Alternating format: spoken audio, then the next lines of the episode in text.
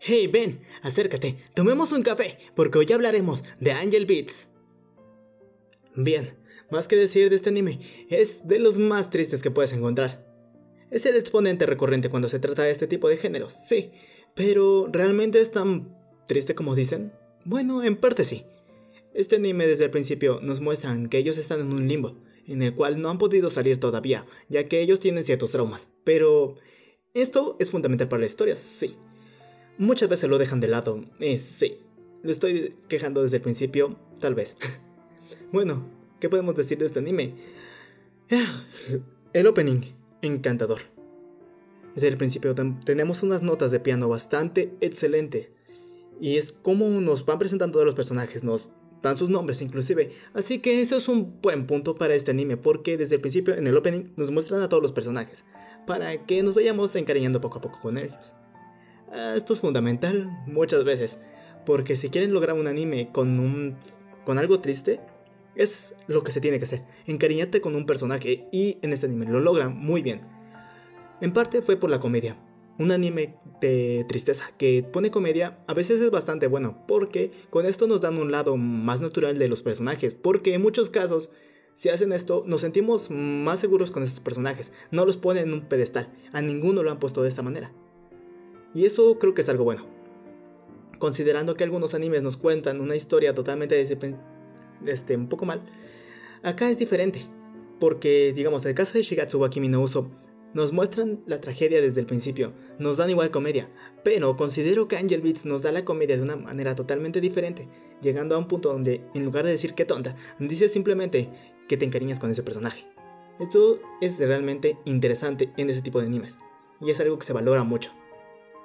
Bueno, como ya mencioné, el opening es de los más, hermosos que existen. Eh, no sé, me encanta por cómo es todo, o sea, una música hermosa. Nada más que decir. El ending. Creo que en el de, el de Kobayashi, no, en el de Life no mencioné el ending. Pero en este caso quiero mencionar mucho el ending porque es fundamental para la historia. Un poco. En muchas casos podemos, muchos saltan el, el ending. Y en este caso no. Porque puedes ver cómo es que algunos personajes que se han salido de, de todo ese limbo desaparecen del ending.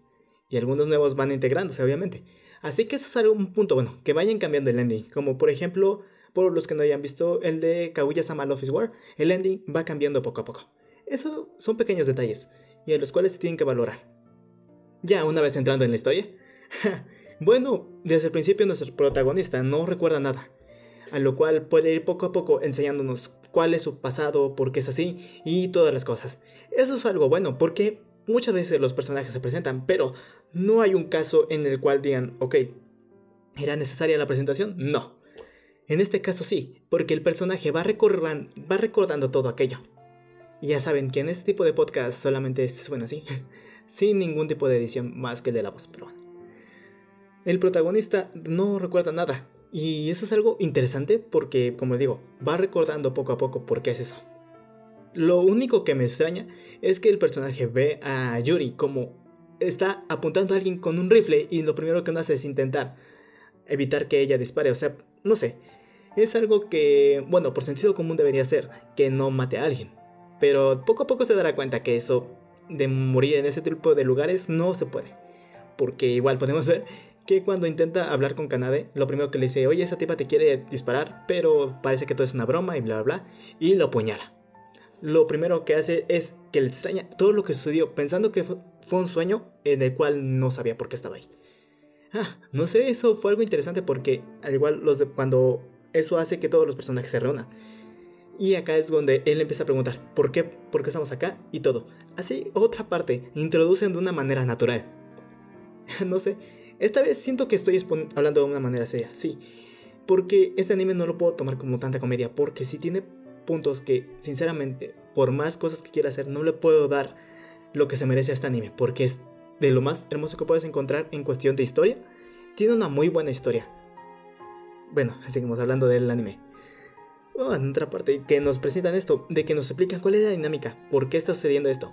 Y que Yuri al principio piensa que Kanade solamente está como un personaje, un enviado de Dios, cuando en realidad es que solamente está ayudada por un programa. Y que hay NPCs, a lo cual todo eso me hace referencia a que están en un tipo de limbo pero digital. Esto quiere decir que, porque se cambia mucho durante todo eso, porque cuando llega el otro presidente, el supuesto otro presidente, cuando quiere cambiar todo para que todo sea amor, podemos ver que inclusive hay un cambio en que todos los personajes sean diferentes, cambiando los recuerdos gracias a un programa.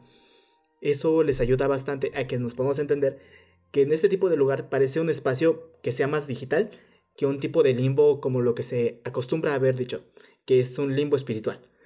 Eso es algo interesante de ver. Y bueno, no sé, es una de las pocas veces que veo como que Limbo lo, enfocan de una manera tan única. Porque, por ejemplo, el de Limbo, el videojuego, en parecido a lo que se llama lo espiritual. Y acá lo cambian bastante. Wow. Igual, podemos ver cómo es que los personajes, aunque puedan morir, realmente les duele. Y sí, al principio parece que es un poco doloroso para ellos, pero parece que se acostumbran a todo ese tipo de cosas, de que pueden sentir dolor, pero como que se acostumbran. Algo como Deadpool. Pero por lo menos tardan en regenerarse o algo parecido. No entiendo muy bien cómo funciona esa, esa mecánica todavía. ¿Qué más decir de este anime? En serio. Wow, lo mejor. La parte que nos presentan cuando la primera persona desaparece por haber cumplido sus sueños cuando está cantando en todo el festival ese que se arma y que los maestros estaban a punto de detenerla y desaparece y todos se quedan callados porque no saben lo que acaba de ocurrir. Y los demás personajes hacen como si nada, aunque son NPCs, algunos sí muestran como que cierto shock al ver todo esto. Nuestros protagonistas muestran algo sorprendente porque no saben aún por qué, cómo es que desaparecen. Poco a poco irán descubriendo cuál es lo que sucede, pero ah, van agregando otro personaje quien intenta sustituir a la protagon a la cabeza de la banda y no lo, no lo logra porque inclusive dice que debería dejar la guitarra y ponerse a cantar nada más. Esto le ayudaría.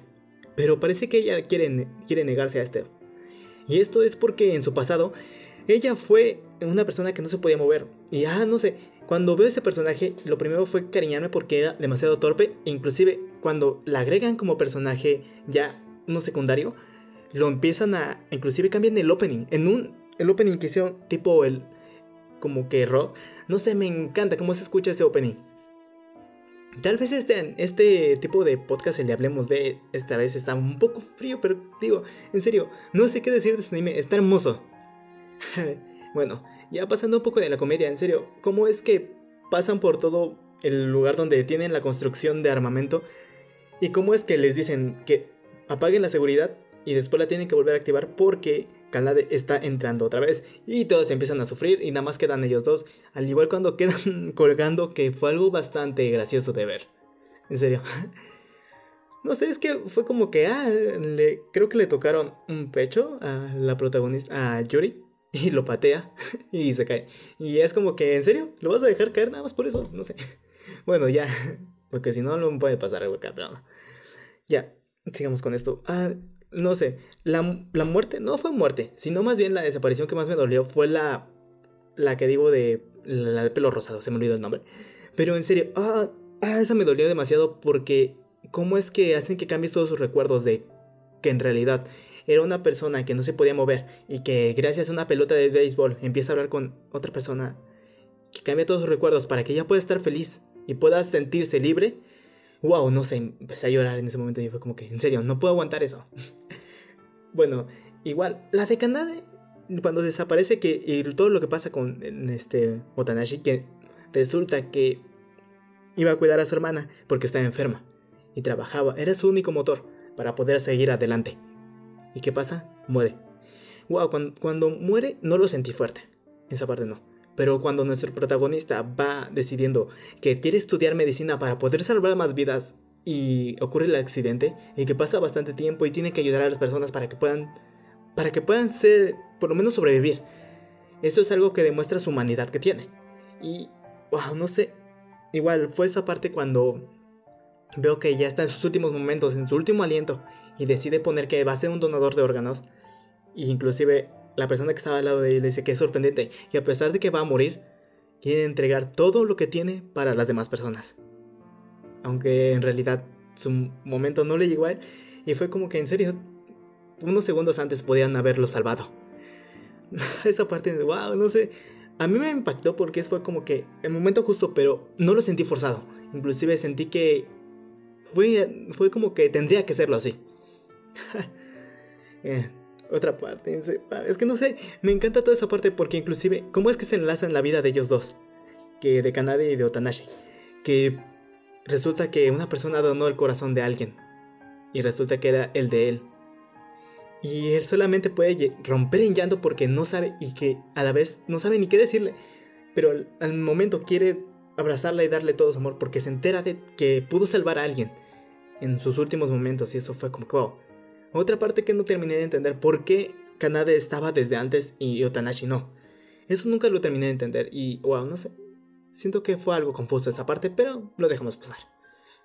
¿Qué más podemos decir? Lo último. El final. Al igual que el de Plastic Memories. Ah, no sé, esa parte de que nos pongan que puedan regresar a conocerse otra vez. Y que no lo puedan hacer y que nos dejen un final abierto. Oh, fue como que algo que un golpe bajo. Porque en serio, yo quería ver una parte donde ustedes se juntaran, empezaran a hablar. Porque sí, podemos ver pequeños como que momentos que podrían haber ocurrido. Porque ahí no muestran que sí realmente pasaron. Pero suponiendo que sí, ¿cómo es que se reúnen todos? cómo es que sus vidas se enlazan otra vez. Y es algo que no se puede tener comparación. Bien, creo que se me escuchó un poco triste, pero este anime lo meritaba. Bueno, es que sí, como ya dije, se escucha un poco triste, deprimido, no sé. Estoy bien, solamente que el anime tiene un aire en el cual solamente con contarlo puedes demostrar una tristeza porque sí te llega inclusive. wow, Espero que les haya gustado este capítulo. Nada más que decir, el anime estuvo hermoso y si lo quieres ver, puedes verlo. Ya sea por su opening, su ending, su soundtrack, su animación. Todo es excelente en este anime. Y considero que es uno de los que se deberían de ver. Sin nada más que decir, yo me despido. Chao.